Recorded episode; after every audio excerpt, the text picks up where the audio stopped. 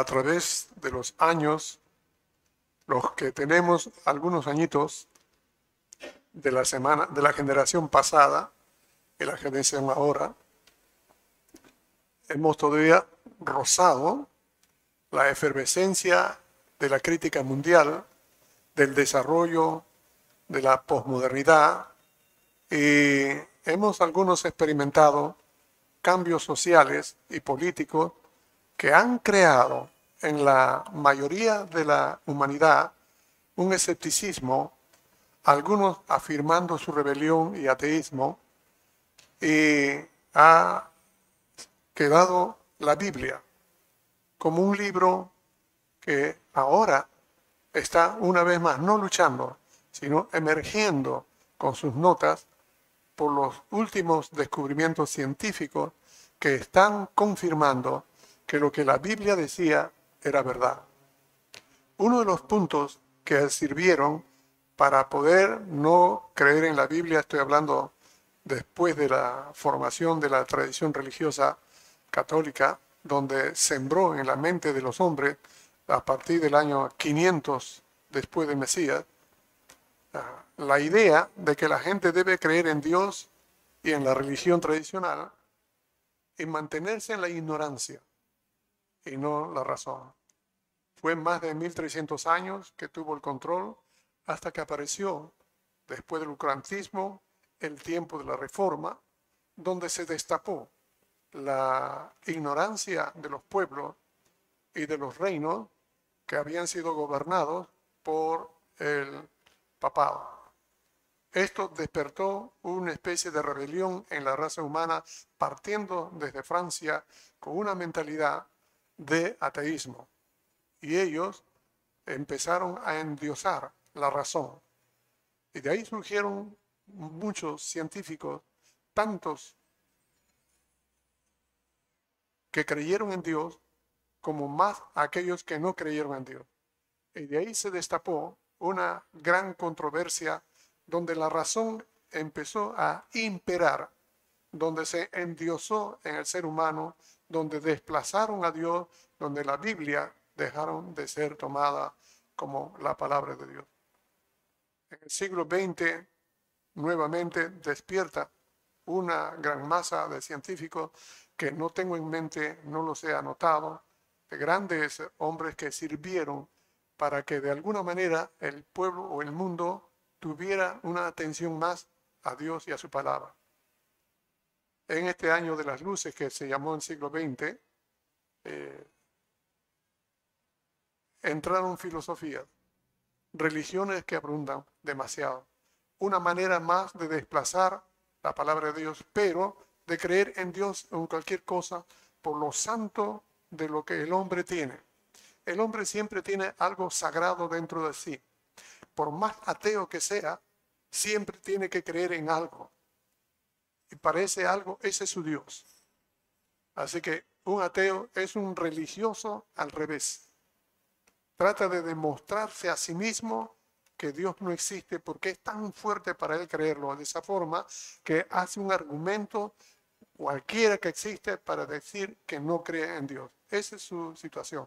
El resto de la gente dice que no cree en Dios por ignorancia y por rebelión, no por razón. El diluvio ha sido siempre uno de los temas que ha sido pasado por aguas calientes y no tomado en cuenta. Incluso muchos creyentes tampoco creen en el diluvio. Dicen que creen, pero no lo creen. Y cada vez que nosotros leemos este mismo pasaje, debe ser para nosotros un acicate, una advertencia, un peligro, una amonestación, una exhortación fortísima, porque el diluvio existió. No porque lo dice solo la Biblia, sino porque la ciencia, la geología, la paleontología, la antropología están demostrando, demostrando que existió un diluvio que no fue local, que fue universal, y que hay toda una serie de estratos en la Tierra y las plataformas que se han ido ah, elaborando a través de lo que científicos dicen cientos de millones de años, lo cual a la luz del análisis no, no es tanto.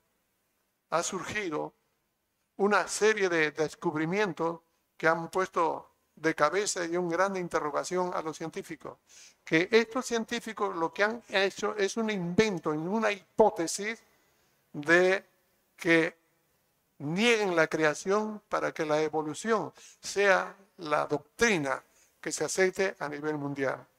Todos los chicos que van al colegio, en el colegio le alienan con ideas que lo dejan desbastado en cuanto a lo que la Biblia se refiere, le ponen un tanto de religión y cosas para cuando, cuando entren en la universidad, allí se les bombardean con todas ideas y dejen de creer en Dios. La mayoría por inocencia, por fe, siguen creyendo en Dios, pero no usan mucho los argumentos científicos para que puedan ellos estar tranquilos de que todo lo que la ciencia diga o ha dicho ahora, todos son descubrimientos. Y los descubrimientos que se hacen no es lo último. Van a pasar los años y habrá otro descubrimiento. Y esos descubrimientos dejarán los que han sido confirmándolos los que anteriormente descubrieron o a, anulándolo. Pero todo ello lo único que hace es confirmar lo que la Biblia dice. Cuando el hombre no entiende la palabra de Dios, busca argumentos cuando que justifiquen su rebelión, que justifiquen su lejanía de Dios, que justifiquen el no depender de Dios y sobre todo acallen su conciencia para no escuchar la voz de Dios. El diluvio es eso, un mensaje de un hecho que sucedió para nuestros días, porque si no creemos en el diluvio, con todas las evidencias que esto ha pasado, entonces tendremos un gran peligro, un gran asesinato, suicidio. ¿Sabe? Porque así como Dios advirtió en los días de Noé que había de venir el diluvio, también advirtió que en el final de los tiempos, como en los días de Noé, la gente había de vivir y ya no vendría diluvio, sino vendría destrucción de la tierra por medio de fuego. Ahora, algunos pueden decir que no, eso ya está revelado en las escrituras. En el libro de números, en el capítulo 31, el versículo 23, dice, todo lo que puede pasar por el fuego, lo pasaréis por el fuego y quedará puro, pero será purificado con las aguas australes, pero todo lo que no puede pasar por el fuego, lo pasaréis por las aguas. Dos maneras de purificar que Dios mandó a que se haga, por agua y por fuego. La tierra fue cubierta de toda vegetación de animales y puso Dios al hombre al Edén. Todo estaba bien hasta que el hombre no guardó su administración, no supo cuidar, no tuvo la firmeza de cuidar su título de administrador, de conductor de todas las cosas y animales que había de suceder. Y cuando él desobedeció el mandato de Dios, el pecado entró. Y el pecado entró solamente como que ya se desconectó con Dios y ahora lo busca Él. No, el pecado tiene un efecto radiactivo, malévolo, que no es solamente el acto de hacerlo, porque el acto de hacerlo uno puede reemplazarlo, arreglarlo, pero el acto no es todo, es la consecuencia que lleva y esto fue, el pecado del hombre llegó a que el, mal del pecado pueda saturar la vida del hombre. Y cuando nació Caín, ya nació mal. Y también Abel. Por eso Dios le dijo a Caín, ¿por qué ha decaído tu semblante? El pecado está a la puerta, pero a ti será tu deseo. Tú lo puedes dominar. No dejes que Él te esté dominando, porque el pecado está agazapado, listo para saltar. No es solamente el acto, es lo que lleva como consecuencia. Y eso es lo que llegó a malograr toda la raza, toda la humanidad prediluviana. ¿Saben por qué dice que había mucha violencia en la tierra? Animales y los seres humanos tenía toda violencia. Resalta la violencia. ¿Sabe por qué? Porque el mal no era la violencia solamente. El mal era la capacidad humana científica del coeficiente intelectual que tenía el hombre era completamente para nosotros sofisticado, desarrollado. No tenía que hacer cosas como nosotros hacemos con las fuerzas. Ellos usaban el poder de la mente, no usaban celular, no usaban computadora. ¿Por qué? Porque el cerebro lo tenía desarrollado en su plena capacidad. Ellos podían comunicarse mentalmente sin necesidad de tanto lenguaje y traducción, porque había una sola humanidad. Había una sola forma de comunicarse y era amplia, era poderosísima. Por tanto, el mal que ellos habían crecido era sofisticado, era sumamente desarrollado. La maldad moral, la corrupción moral, una podredumbre moral, llegó a esplandarse con los experimentos simbióticos, los experimentos genéticos, hacían cosas con los seres humanos, con la humanidad. Era algo increíble. Las cosas que hacía era tan, tan, tan grave, tan mal, que hasta los animales en reacción venían contra el ser humano. Y por eso mataban animales, los animales mataban a los seres humanos y se mataban entre ellos. Por eso es que la violencia creció. O sea que la violencia no es como toma una foto en este momento en la sociedad y aquí hay pobreza, tristeza, llanto, un accidente, una guerra por acá. No es solamente eso. Era multiplicado mil veces más de lo que es ahora. Por eso Dios dijo, no puedo cambiar esto. El hombre es malo desde que nace. Ya nace con toda la naturaleza humana. No lo arregla Ninguna política, ninguna religión no la arregla. El hombre por naturaleza lleva la maldad. Y cuando ve que dice, voy a raer toda la raza humana porque esto no era lo que he querido, pero lo voy a raer. Y como no hay ningún hombre bueno, él ve a Noé y lo ve a Noé que a diferencia de todos los seres humanos, él guardaba su integridad. Él caminaba con Dios. Y Dios dijo, todo esto lo he visto mal, pero cuando veo a Noé, digo, no, hay esperanza. Porque cuando veo a este hombre que todavía a través del tiempo, los miles de años que vivió el hombre, 1466 años más o menos, de diluvio, que desde Adán hasta el diluvio, en todos esos años había un hombre que llamaba Noé. Y él llevó a su familia a mantenerse en dependencia de Dios. Por él voy a salvar la humanidad que voy a destruir. Y le manda a hacer un arca. Y así el arca puede también la manera como se describe el arca, la cantidad de animales que entran y la familia y sobre todo un almacén con una enorme cantidad de alimentos para todas las clases de animales que habían para su vida y almacenado alimentos para un año y más de un año. Porque el tiempo en que se quedó el arca, en quedaron el arca fue, según estudiosos, unos dicen que el arca, quedaron en el arca un año, diez días, por un texto bíblico. Pero en el análisis del resto, otro dice, un año, once días. Pero a la luz de otro texto bíblico dice, un año, 17 días estuvieron en el arca. Estar encerrado un solo día es un poco complicado para alguien que está acostumbrado a vivir en libertad. Pero estar un año es otra cosa. Pero es un año más. Los días que han de venir eran. Así que todo lo que nos habla aquí nos hace ver lo serio que ha sido el, diluvio. La, Biblia nos dice en el capítulo 8 que las aguas cubrieron los altos más grandes que hubo en el mundo, por lo menos 15 codos, aproximadamente 7 metros, un poco más, de 7 metros de altura sobre el pico más alto de la Tierra, creo que es el Monte Everest.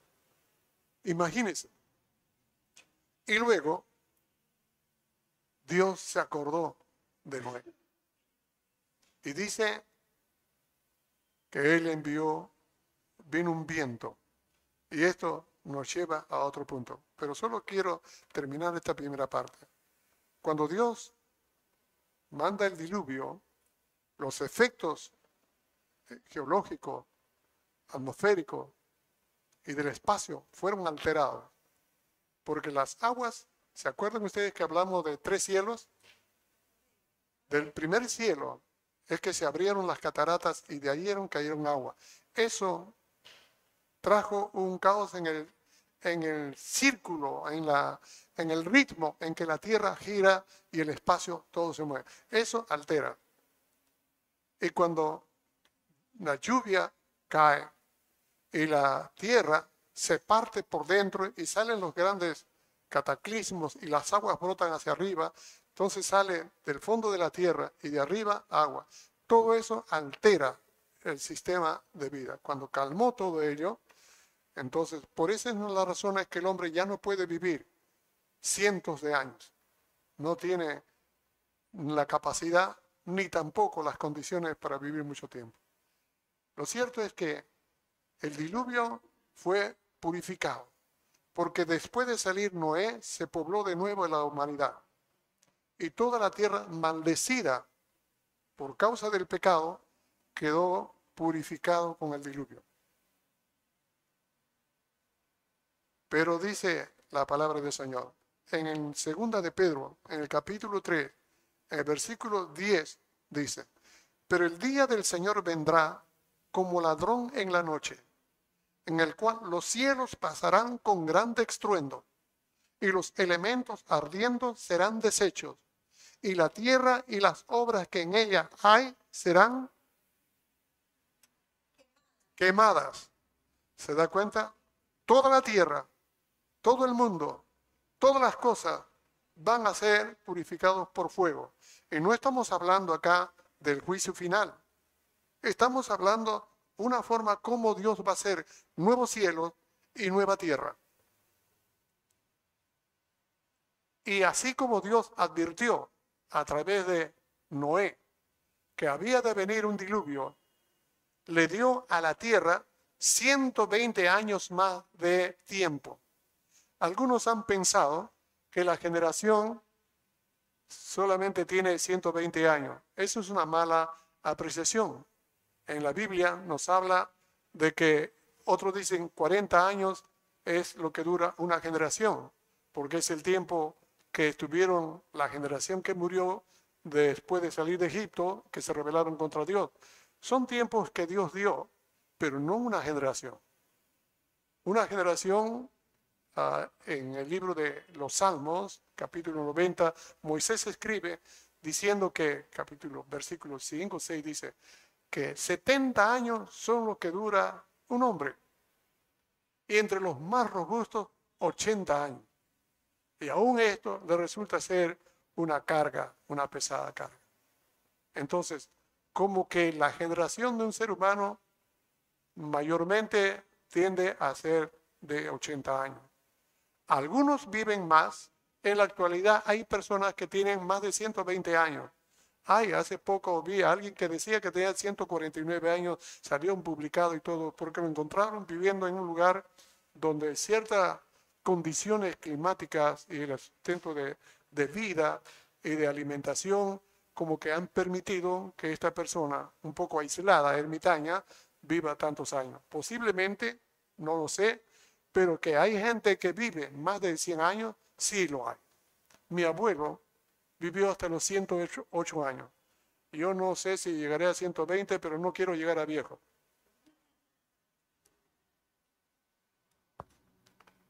Sea como fuere, hermano, quiero una vez más resaltar ese punto importante. El diluvio existió. La ciencia lo ha demostrado. No tienen que dudar, no tienen que esforzarse en querer demostrar a la gente. Usted tiene que asegurarse que si eso existió, también existe la sentencia que vendrá a juicio no por agua, sino por fuego.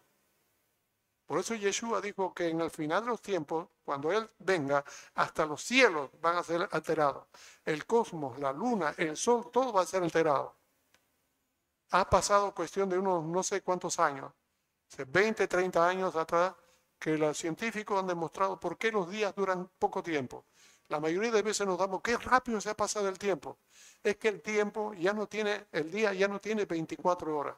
Nos dicen que ya tiene 16 horas. ¿Por qué? Porque ya la Tierra no gira en el ritmo que giraba antes. Ahora gira un poco más rápido. Por eso los días se cortan. No es porque se cortó, sino gira más rápido. Y la gente vive más estresada. ¿Por qué creen ustedes? Hay un hay una plaga, un caos, una psicosis masiva humana que hace que la gente viva de una o de otra manera tensa, apresurada. Por eso, tengan cuidado de todos aquellos que viven dependiendo de las últimas noticias, y a veces es mi cuidado personal y es dependencia de cada uno. Todo aquel que amanece, prende el radio y la noticia y se llena de, de noticias, va a vivir más tenso que aquel que se llena primero de la palabra antes que de la noticia. Así que tengan en cuenta. Y por eso es que ahora el mundo de la publicidad o de las noticias es lo más necesitado para las grandes transnacionales a fin de mantener y dominar a la masa humana. Y no se dan cuenta. Esto hace, este, esta sensación mental, orgánica, de todas maneras afecta a la tierra. Así como nuestro sistema de vida afecta a la ecología, Así nuestra mente y todo afecta a la Tierra. Y por eso que la Tierra gira también por una serie de fenómenos que científicamente, aunque las he leído, no los puedo traducir porque no domino esa materia. Me deja asombrado. A leerlo me deja asombrado. Pero no puedo transmitirlo porque reconozco mi ignorancia de comunicación con respecto a esta materia, ese tema. Queda esto bien claro. Viene un juicio por fuego. El calentamiento global va preparándonos y cada vez será más rápido. Este invierno ha sido más corto que los otros años. Ha habido pocos momentos de frialdad, no ha habido tanta lluvia. En otros lugares sí, pero ya está empezando a pelear el sol con el invierno y en estos días me puede pensar qué rápido está pasando las cosas, el calor y todo ello. Pues bien, en el libro de Apocalipsis, a partir del capítulo 13 y 14, van a ver cómo vendrá un fuego, un ángel enviará fuegos y la tierra, la gente blasfemarán el nombre de Dios por el calor que tendrán.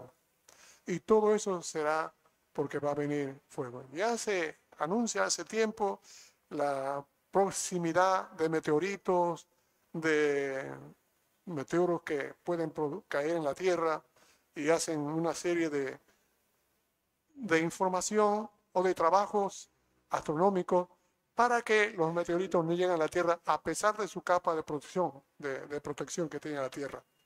Pero todas esas cosas no están por gusto y todas las noticias no simplemente son para albertarnos es para que nosotros podamos saber de que va a venir, de todas maneras.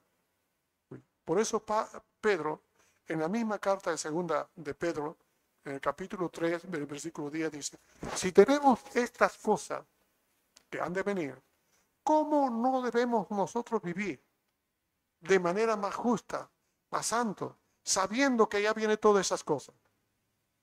Tal vez no estemos acá cuando todo esto se consuma por fuego. Pero hasta que venga eso, mientras nosotros estamos, ¿cómo no hemos de vivir teniendo semejante advertencia histórica y científica? Y con las evidencias de ahora que ha de venir, lo que Hashem dijo que va a venir, ¿cómo no debemos vivir nosotros santa y piadosamente? ¿Cómo no debemos cambiar? ¿Cómo es posible que sigamos teniendo una irresponsabilidad moral, espiritual con nosotros. Debemos ser más diligentes en tratar de depender de Hashem. Cada uno tiene una responsabilidad que hacer de acuerdo a su trabajo, de acuerdo a sus capacidades, a su preparación, a su nivel de, educación, todos. De una o de otra manera, en mayor o en menor grado, estamos demandados por Dios a responder con nuestras vidas. No ser simplemente personas que pasan sin ningún motivo. Si no somos famosos, eso poco importa. Dios nos ha hecho a cada uno con una tarea, con una importancia tal que solamente Dios le puede decir a uno cómo empezar a desarrollar en su capacidad. Tenemos que hacerlo. Todos estamos llamados. Durante estas últimas semanas, no sé si me ha crecido la cabeza, me ha caído más pelo de estar pensando en todas estas cosas y siendo un tanto impotente de ver todo lo que debo de hacer y todas las cosas que hay que hacer y que todos debemos hacer. En otras palabras, usted tiene que ser más sabio, aprovechando bien el tiempo porque los días son malos. Tiene que ser más diligente porque si usted no lo hace, nadie le proveerá para los días de escasez y que se va a venir. Eso no le quede duda. Que usted tenga que aprender a confiar en el Señor porque los días que vienen serán peores.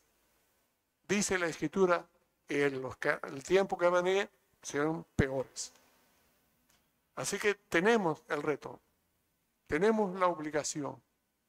Y en este en este asunto del diluvio, este es el mensaje que tengo para compartir con respecto a la necesidad que tenemos de preparar. Amén. Con respecto al capítulo 8, nos habla el Señor que Dios hizo que las aguas que estaban acumuladas disminuyeran de una manera gradual y natural.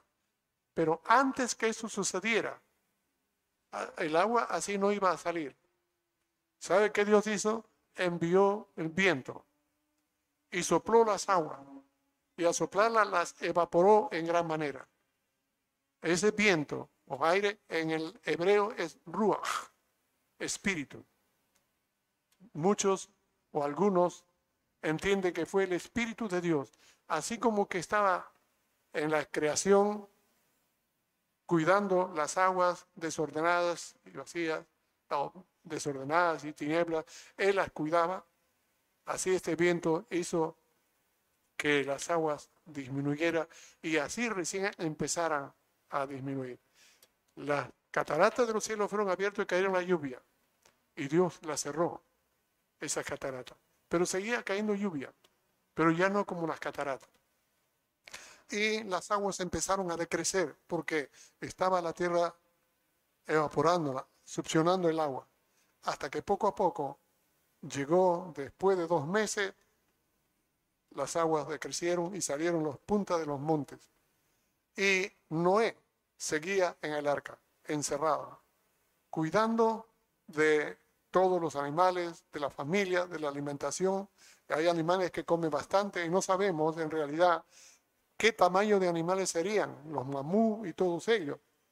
Lo que supongo, y como suponen muchos, es que él permitió, Hashem permitió que trajeran todos los animales como que jovencitos, nuevecitos.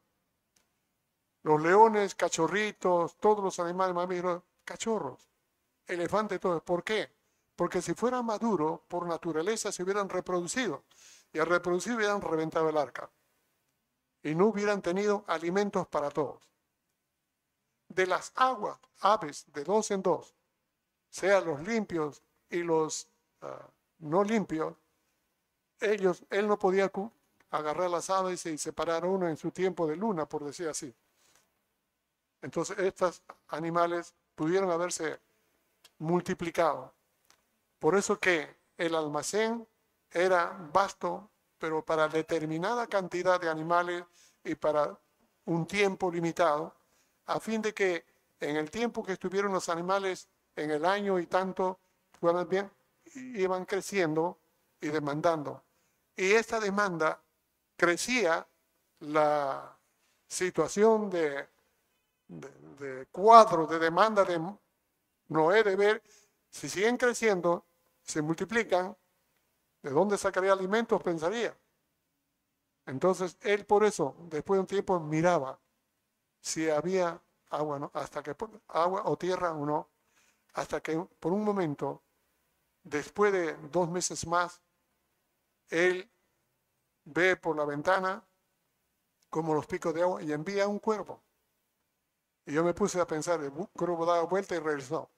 ¿Por qué un cuervo? Después envió una paloma y la paloma regresa. En la antigüedad, cuando los navegantes salían en sus barcas, llevaban cuervo, porque al ir por la, navegando por el mar, soltaban al cuervo, porque el cuervo cuando vuela de frente por una orientación que tiene, sabe en qué dirección se encuentra la tierra. Y cuando vuela y lleva hacia cierta dirección, entonces el cuervo tiene más resistencia, se va por una dirección dice, por allá está la tierra. Y el barco se dirige para allá y luego regresa. Cuando pasó el tiempo, envía a una paloma. Y la paloma no tiene mucha resistencia y regresa. Pero la paloma, ¿qué detecta? Si el cuervo detecta la dirección donde hay tierra, la paloma detiene que hay vida si es que hay tierra. Entonces, cuando el cuervo nuevamente, después de otras semanas más, lo envía, el cuervo ya no regresa. ¿Por qué no regresa? Es que probablemente especulan algunos que encontró algunos restos de animales y se quedó comiendo eso y ya disfrutándolo. El cuervo no, no necesariamente come en los lugares secos, puede comer en otros donde hay humedad. Después de siete días envía una paloma, la paloma. Y la paloma, después de dar vuelta, regresa con una hoja de olivo. En el hebreo da a entender que es una hoja de olivo verde. Esa palabrita, verde o una hojita, porque no es una hoja así, es una hoja de olivo verde, indica como que se quedó la paloma ¿ah? con, con Noé. ¿Por qué se quedó? Porque indica como que esta planta verde está recién creciendo. Después de haber sido inundada la tierra con agua, no hay fruto. Lo que está saliendo es como que recién está regenerándose la creación vegetal. Y por eso que las hojas están recién verdes, como que recién que todavía no es el momento. Por eso se quedaron en el arca. Y como las aves no tenían el problema de la comida, ¿saben por qué ya mencionaba antes en el arca? Porque los animales grandes al defecar se emposaban en la parte del cónica del barco, allí, y todos esos excrementos se convertían en gusanos. Y las aves volaban y podían comer los gusanos. Así se mantenían. ¿Qué les parece? Y esto me lo explicaron en el Museo Científico de la Creación. Ahí me lo explicó el mismo director. Fue para mí algo sorprendente ver rezagos, cosas. Y tengo acá fotografiado ah, el foto, foto de donde estoy al lado de, al lado de un árbol prediluviano. Es un árbol del tamaño desde allá hasta acá largo, con una altura así. Parecen piedras. Las huellas de dinosaurios. Tuve la ocasión. Por eso que lo que estoy hablando no es un invento mío. He visto algunos rezagos, las explicaciones que me hicieron y tal como me explicaron, bueno, estoy dándole algunas notas. Y el Señor hace que después de toda la tierra que se secó, le dice a Noé, sal del arca, tú, tu mujer, tus hijos y las mujeres de tus hijos, todas las aves, los animales, las bestias y todo lo que se arrastra y pueble la tierra y multiplíquese. Y cuando sale Noé y su familia, imagínense la alegría de los animales. Imagínense la alegría de Noé. Y de inmediato hace un altar. Y lo primero que hace, sacrifica un holocausto al Señor. ¿De qué? De los animales limpios ¿Y a qué animales limpios se puede referir? Si entra animales dicen que entraron de los animales limpios siete pares y de los animales no limpios un par. Entonces tomó de los animales limpios, sea de las aves o de los mamíferos, como pudo ser cordero, como pudo ser un buey un becerro, de esos animales tomó e hizo un holocausto de animales, no de uno solo, de varios. ¿Y qué hizo con esto? Fue algo espontáneo del corazón, no fue una expiación, no fue una especie de acción de gracia, fue algo del corazón como que Dios, como que Él no está mirando qué rica comida como nosotros, qué buen holocausto, a esto lo acepto. No es, no es el, el, el olor del humo quemado, del producto quemado, es lo que hay en el corazón del hombre que le ofrece a Hashem lo mejor y le da aquello que vale, que para Dios lo acepta como algo limpio, no es algo sucio. Todo ello, hermano, eso fue que a Dios le agradó. Y por eso hizo tres cosas. Él se agradó viendo a Noé y a sus hijos y los bendijo. También dijo, el hombre es malo desde juventud. También dijo, no volveré a raer, a raer la tierra con diluvio nuevas más. La tierra tendrá su ritmo normal, será nuevamente bendecida, con los frutos, con las estaciones, con la lluvia, con todo. Dios una vez más le da al hombre la oportunidad de siendo bendito, cuidar otra vez la tierra. Le da a los animales la oportunidad de multiplicarse una vez más, así como en el Edén. Obviamente ya no tendría la eternidad de vida, ya no tendría la misma armonía que vivía con los animales, porque Dios dijo, a partir de ahora, el temor de ustedes lo tendrán todos los animales, las aves y los peces, ya no van a estar en armonía. Y solamente habrán determinados animales que serán domesticados para que puedan vivir con los seres humanos. También allí el Señor dice, ahora va a juzgar y demandar la sangre de todo ser viviente de su hermano. Si alguien mata, también derramará sangre por el mismo hombre. De ahí surge el tribunal, el juicio, para poder determinar a esta persona que quita la vida a otro, determinarle que no tiene derecho tampoco a vivir él. Así como él quita la vida a otro, tampoco tiene el derecho de vivir. Eso fue establecido. También está prohibido matar animales, porque aquí Dios manda y que pueden comer animales. Y a veces uno eh, pregunta, ¿pero por qué si había ah, plantas y frutos y le manda ahora a comer animales? porque como la población va a demandar, va a crecer, va a espallarse, así que también va a demandar alimentos. Y los vegetales recién están reverdeciendo, por eso le va a hacer falta comer y por eso hay animales para comer. Animales limpios. Una serie de argumentos que de alguna forma tranquilizan muchas preguntas. Y el Señor hace un pacto. No he visto, al leer tantas veces las escrituras completas, que Dios haya hecho un pacto que lo repita en una vez, en una sola forma, cinco veces. Es el pacto de, del arca.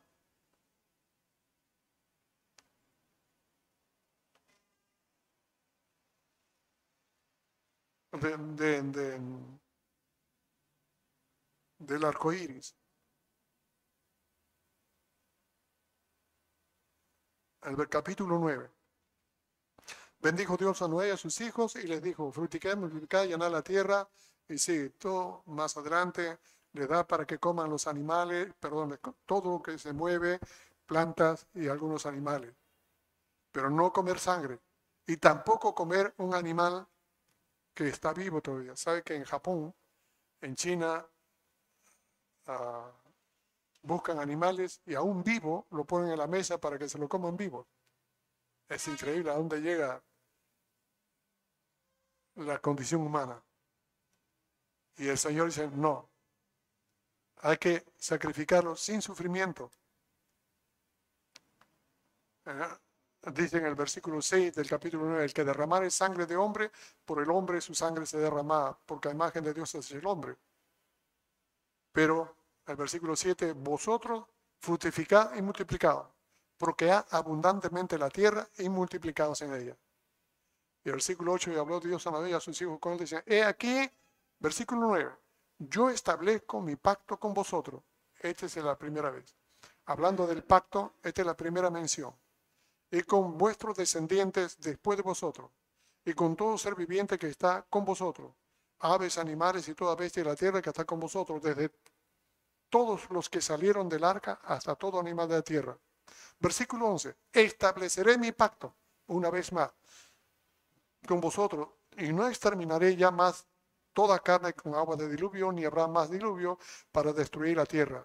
Y dijo Dios, esta es la señal del pacto, tres veces, que yo establezco entre mí y vosotros, y todo ser viviente que está con vosotros por siglos perpetuos. Versículo 13, mi arco he puesto en las nubes, número 4, el cual será por señal del pacto entre mí y la tierra. Y sucederá que cuando haga venir nubes sobre la tierra y dejare ver entonces mi arco en las nubes, y me acordara del pacto mío que hay entre mí y vosotros, y todo ser viviente y toda carne, y no habrá más diluvio de agua de destruir la tierra. Estaré, estará el arco en las nubes, y lo veré, y me acordaré del pacto perpetuo entre Dios y todo ser viviente. Cinco veces menciona el asunto del pacto. ¿Sabe qué nos habla de esto, hermano? Que si Dios repite tantas veces esto, es porque es tan serio, es tan honesto, es tan bondadoso, es tan grande, Él no solo para hacer lo que dice, sino para mostrarnos cuánta misericordia tiene con nosotros, de que nosotros seamos alentados, advertidos y amonestados, alentados de que no vendrá diluvio, pero advertidos que Dios nos está diciendo el juez y amonestados, viene el juicio, así que caminen bien. ¿Me hago entender? Yo he hecho un pacto. Y en base a ese pacto ustedes viven. Y para que sepan que ese pacto está, verán mi arco. Es increíble, hermano. Yo no, a veces puedo imaginar la enorme cantidad de riqueza, de bendiciones, de misericordia que Dios muestra ahora después de del diluvio. Ese pacto es uno de los que Dios ha ido haciendo a través de los siglos hasta quedar con el pacto más grande, que es la cúspide de todos, el nuevo pacto a través del Mesías Yeshua. Como decía el Shabbat pasado, el Mesías es el arca de Noé que salva a todos los que están en él. De la muerte a la vida, de un mundo perdido a una nueva forma de vida. Capítulo 9 avanza con la embriaguez de Noé. Nos habla de que Noé y sus tres hijos tienen el privilegio de poblar la tierra. Y Noé se aventura a ser agricultor y en medio de todo ello descubre el aspecto de sembrar vid y tiene una viña, planta una viña. No sabemos qué tamaño, ni qué tamaño el área de la viña, ni el tamaño de las uvas, pero lo que sí Noé, con su conocimiento y ciencia, pudo elaborar vino de ello. ¿Cómo lo habrá sabido? No lo sé ni me interesa mucho preguntarle porque no es tan relevante. Pero ¿sabe qué? Él disfrutó del vino, el mejor vino que había, el único vino que había en todo ese tiempo. Y tanto le gustó que se embriagó. ¿Cómo sería su embriaguez? Que él estando en su tienda, él se sintió caluroso, no sé si había música para bailar, se quitó la ropa, en su embriaguez quedó totalmente desnudo. ¿Cómo estaría que pasa su hijo pequeño, no pequeño, el menor de los tres, llamado Can, y lo ve a su padre desnudo? Y lo que hace, va, se lo cuenta a sus hermanos de una forma, de una forma de burla, de risa. Como de, he visto a mi papá, imagínense. Y los hijos mayores, que tenían un gran respeto por sus padres. Porque estos hijos eran casados. Y cuando uno está casado, está cuidando de su familia. Pero cuando Dios le dice a Noé, haz el arca a tú y tus hijos, Noé le llama a sus hijos, vamos a hacer el arca. Pero papá, tengo que, llevar para mi esposa, mi esposa me va a gritar. no, hijo, aquí hasta tu esposa debe venir. Pero papá, tú sabes, yo ya soy un hombre casado, yo estoy viviendo aparte, tú no puedes mandar en mi vida. No. Noé dijo, entonces vienen los hijos y los mayores con sus mujeres. Y eso significa que había un grado de respeto, de obediencia y de honra a los padres. Y Sem y Jafet fueron hasta la tienda y de espaldas entraron cogiendo la ropa de su padre y cubrieron la desnudez de su padre. Cuando se le pasó la borrachera a Noé y éste despertó, le cuentan lo que pasó. Algunos dicen, ¿qué fue lo que pasó? Bueno, son inventos que aprovechó uh, Can para violar a su padre, para hacerle cosas inmorales, cosas por el estilo. Todas esas son conjeturas que para tratar de exacerbar un poco los morbos de la gente, han inventado esas cosas.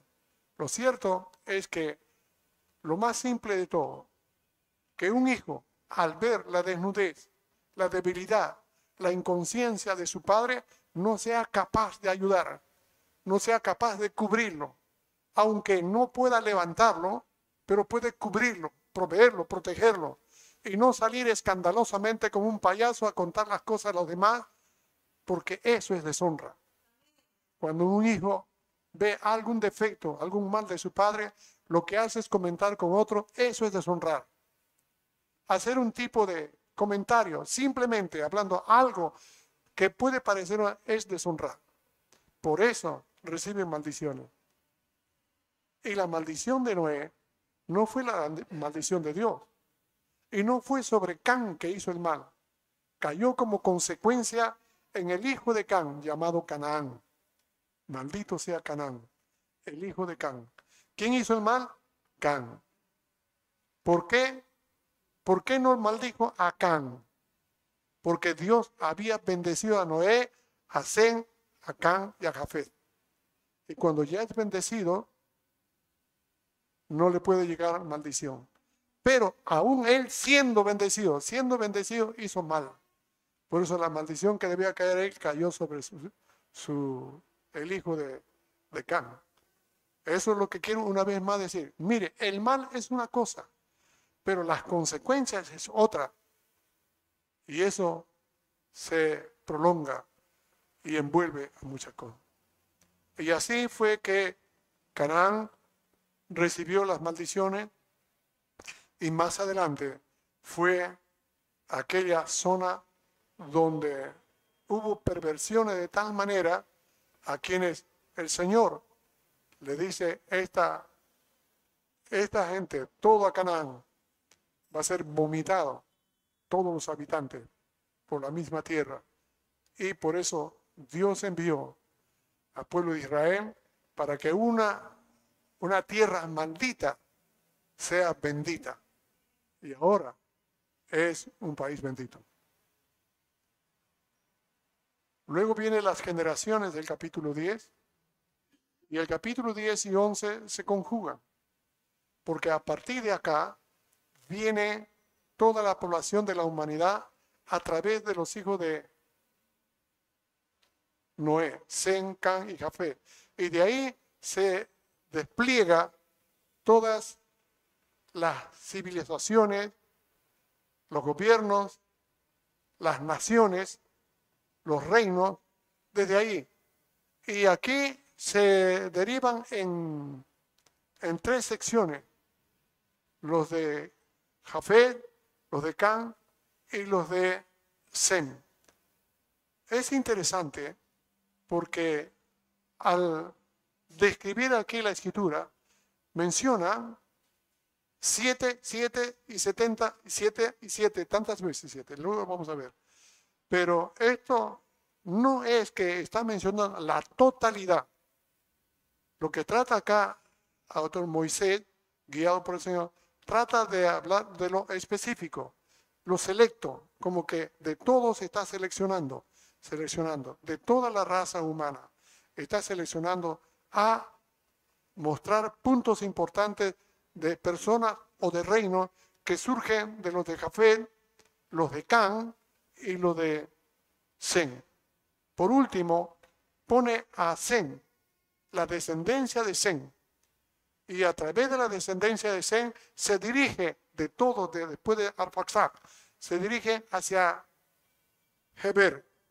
Heber es el que va a dar origen a Taré, de Taré, a Nacor, Abraham y Harán.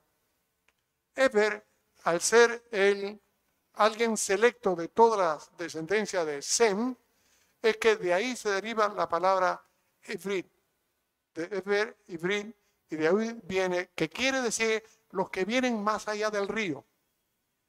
Por eso de ahí surge su descendencia los Ibrit o los hebreos, los del otro lado. Así que, ¿qué estoy tratando de decir?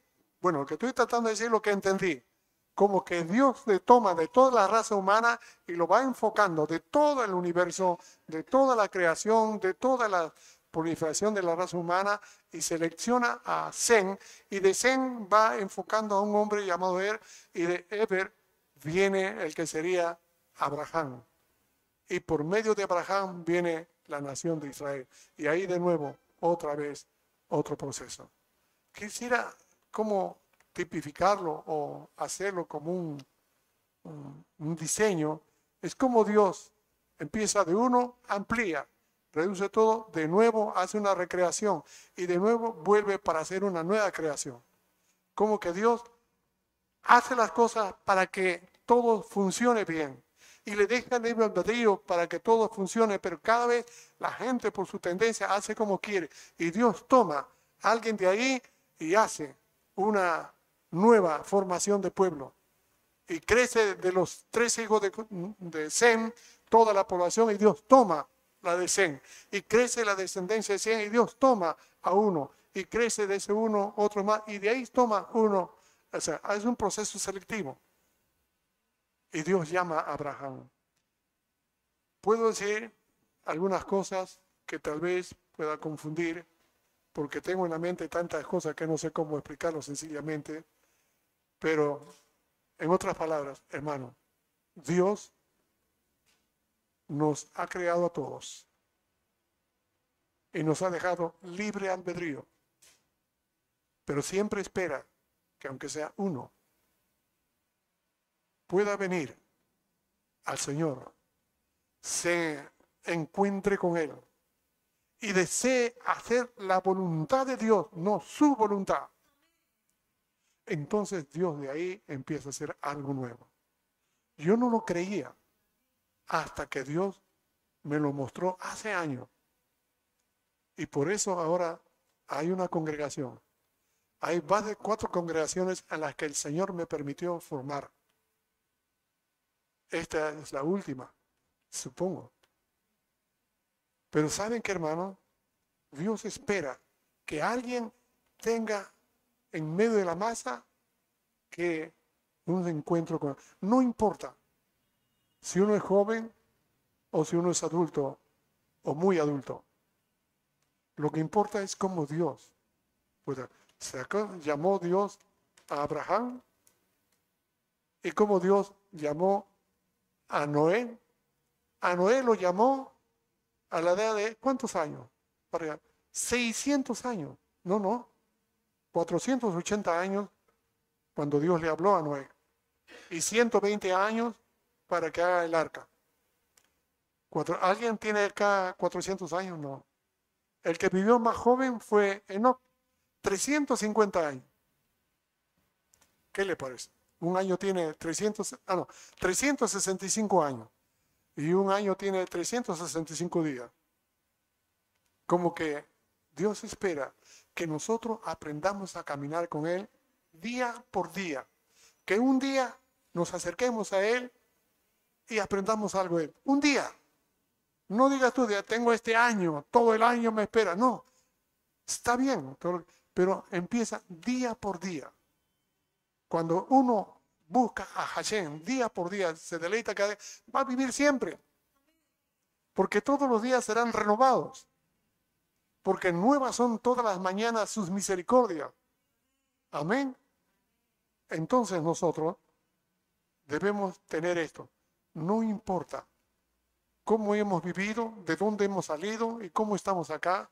Lo que importa es que si hay uno que venga al Señor y quiera, como Noé, como Enoch, o como cualquiera de los hombres que vieron al Mesías Yeshua, Dios hiciera algo grande. ¿Se acuerdan de los días leprosos? Fueron sanados en masa. Pero ¿a quién Dios le dio la salvación? Al Mesías. A uno solo. Y este era un gentil, un samaritano. O bueno, era un judío ya pues alienado de lo mundano. Él fue el que recibió la sanidad y recibió la salvación. Tu fe te ha salvado. ¿Qué le parece? Y le mandó a que obedezca según la ley del Señor. Había los presos en la cárcel de Filipo. Todos sufrieron el terror de un terremoto pero vieron que Pablo estaba en la parte más segura, más peligrosa y encadenado. Pero todos los presos, en lugar de salir, escaparse, vinieron donde estaba. Y el carcelero, al ver las cárceles abiertas, se iba a matar. Y como en la oscuridad, Pablo lo ve, le dice, no te hagas ningún mal. Y él busca una luz y se dirige y les dice, señores, ¿qué debo de hacer? Y el Señor, y, Pablo le dice, cree en el Señor Yeshua Hamasías y serás salvo tú y tu casa. La casa de este carcelero la iban a visitar los soldados romanos a decirle que su marido o el papá o el cabeza ese carcelero, que era parte de la casa, había muerto los presos se habían escapado y lo habían matado. Y eso era una forma de explicarle cómo él se iba a suicidar con la espada. Pero llegó él y llevó a Pablo y a Sila y evangelizó a toda su familia. ¿Qué quiere decir esto, hermano? Toda la familia fue salvo, empezando por uno. Empezando por uno. No importa si es el hombre o si es la mujer, si es el hijo si es un empleado que trabaja, es uno. Puede haber masas, pero Dios espera uno. ¿Quién de ustedes quiere ser ese uno? Amén. Así que yo no lo voy a hacer. Yo ya lo hice personalmente, pero yo no los voy a cambiar. Yo no voy a hacer los milagros. Él los va a hacer. Por lo tanto, usted debe venir a Él. Debe hacerlo con todo su corazón. Amén. Porque Dios está esperando hacer que su nuevo pueblo crezca a través de la vida suya. Así como Dios tomó a Abraham, un viejo que ya no tenía mucho, su esposa, una viejita que era estéril, y Dios hizo algo increíble que escapa a la razón humana y a la lógica natural. Dios hizo. Usted está completo. Dios puede ser mucho más. Pero hermanos amados, viene un juicio. Estamos acá. Hace falta que entendamos que debemos vivir como Dios quiere que vivamos porque viene juicio. los males vienen. Hermano, nadie va a evitar los males que ya están profetizados. Nadie lo va a evitar. Usted puede leer, averiguar, todo que llenarse la cabeza tanto. ¿Qué va a hacer? Con, su llanto, con su, ¿va a cambiar las cosas? No, no se va a cambiar. Nada de eso.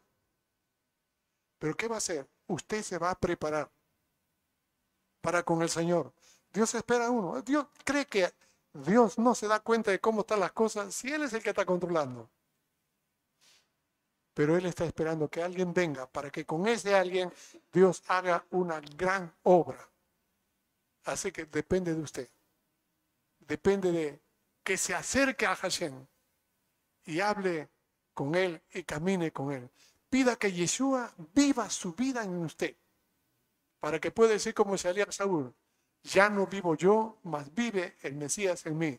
Y lo que ahora lo vivo en la carne, lo vivo en la fe del Hijo de Dios, que me amó y se entregó a sí mismo por mí. Amén. Yo lo hice hace años. Usted puede hacerlo. No necesita usted que tenga que ser rabino, que tenga que tener una congregación a su mano. No.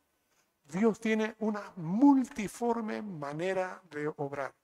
Su sabiduría es enorme y usted se va a sentir realizado porque la voluntad de Dios en usted será agradable y perfecta. No le va a faltar nada en cada uno de nosotros. Y así podemos cumplir cada uno nuestra responsabilidad. Amén. El Señor nos anuncia que viene pronto las cosas que indican que su venida está pronto deben alegrarnos. Deben alegrarnos, no deben asustarnos. Asusta a aquel que no tiene el Señor, no tiene esperanza y se va al infierno. Pero los que tenemos al Señor, hemos nacido de nuevo, tenemos un lugar para la gloria de Dios. Por eso nos debe alegrar que viene pronto. Y mientras estamos acá, hagamos como a Dios le agrada. Que el mundo se levante es normal es natural, no nos debe extrañar. Pero nosotros no vivimos de acuerdo al mundo, vivimos de victoria en victoria, más que vencedores por medio de aquel que nos amó. Amén. Amén, hermano. Que esto sea para todos un ánimo. Amén. Vamos a orar. Te damos gracias, bendito Dios, en el nombre de tu Hijo Yeshua HaMashiach porque nos adviertes y nos animas a seguirte. Aquí ves a tus hijos, Señor,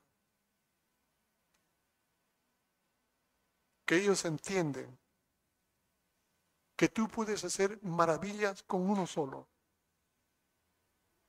con aquellos que disponen su corazón para contigo. Te ruego que tú los tomes, que tú hagas con ellos tus maravillas. Yo quiero invitar a los hermanos que están orando, aquellos que tienen el corazón de decirle, yo quiero ser alguien quien tú hagas algo conmigo maravilloso. Yo quiero ser, estar en tus manos, Dios. Si uno quiere eso, venga aquí adelante para orar por todo. Venga rápido.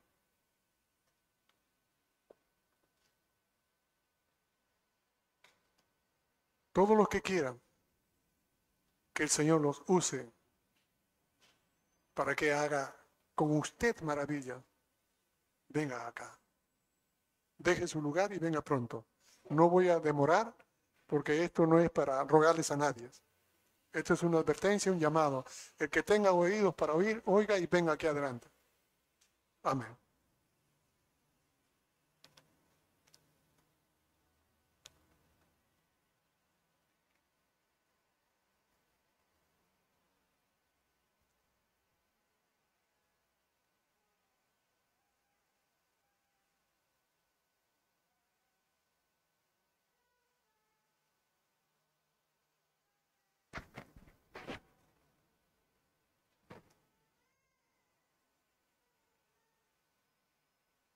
Bendito eres tú, Señor Dios nuestro, amado Padre Celestial.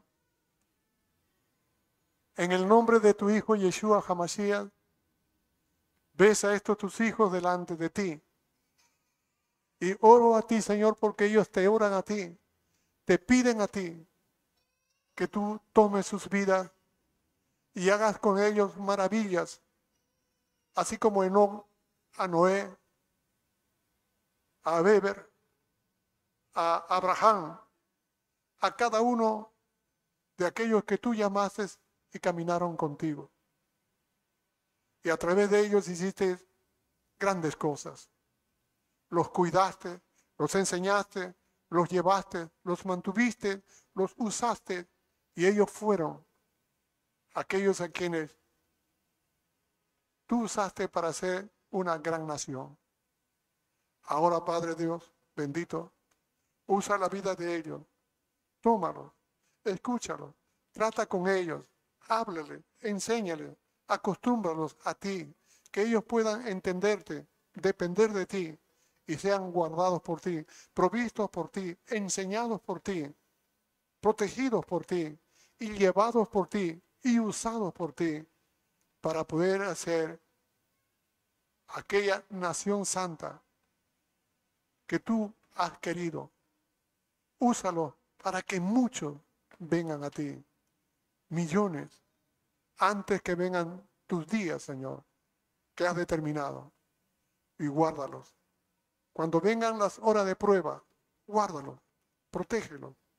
Haz que ellos, Señor, no se ensoberbezcan de orgullo, vanidad, porque tú eres grande y maravilloso. Haz que ellos vivan agradecidos, gozosos y contentos por todo tu grandeza y amor. Y haz, Señor, misericordia a cuantos no te conocen, a millones que no saben de ti y a cuantos están viviendo como personas sin sentido y sin razón. Úsalos y bendícelos. También, Señor, así como supliste la necesidad de todos tus siervos, suple la necesidad de ellos. Así como sanaste a muchos de los que estuvieron mal, sana a algunos que estuvieran acá enfermos de diferentes males. Extiende tu mano poderosa y toma sus cuerpos y sánalos en el nombre de tu Hijo, bendito sea Yeshua Hamashiach, bendito sea, y provéeles en todas sus necesidades. Haz que ellos aprendan a depender exclusivamente de ti, Padre eterno, y ayúdanos a cada uno a amarnos como tú quieres que nos amemos, a multiplicar nuestro deseo de servirte con mayor gana. Danos, Señor, de esa gracia tuya, en el nombre de tu Hijo bendito sea, Yeshua HaMashiach. Y como tu Espíritu, Señor, así se pasea en medio. Sí, haz pasear tu vida, tu Espíritu en nuestras vidas. En el nombre de tu Hijo Yeshua HaMashiach. Amén. Amén. Amén. Amén, hermano. Amén, hermano. Ustedes, vayan a su, a su lugar.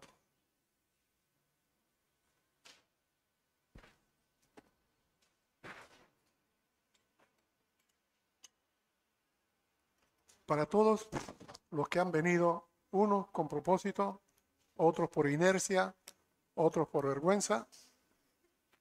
Sí, por varias razones se entra, se viene quiero anunciarles que después de esta oración, ustedes tienen que hacer ahora, porque ustedes supongo que eso es lo que quieren que el Señor los use, ¿verdad?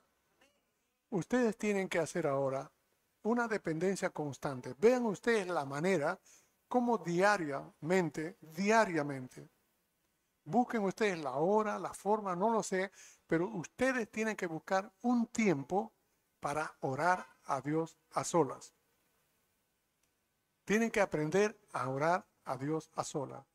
Pídanle que Él les ayude a orar, porque hasta ahora nos damos cuenta que no sabemos orar. Debemos aprender a orar. Y solo Él nos va a ayudar. No nos va a dar un título diciendo ya sabes orar. No. Él nos va a ayudar a depender de Él para orar. Y nuestras oraciones, por muy simples que parezcan, serán eficaces a los ojos de Dios y tendremos las cosas que le hayamos pedido, según está escrito en el libro de Juan, capítulo 5, verso 29 de su primera carta. Ahora bien, también deben ustedes buscar un tiempo para dejar cualquier libro. Dejen la televisión, dejen cualquier libro y dedíquese a leer exclusivamente la palabra de Dios. No quiero decir que los libros sean malos. Yo tengo, para vergüenza mía, pocos libros, apenas mil libros. Todos son para la Biblia. Todos son para la Biblia. Pero no es mucho. Hay unos que tienen, y yo los envidio, una envidia santa de un hermano que tiene siete mil libros y él está pensando que le parece poco.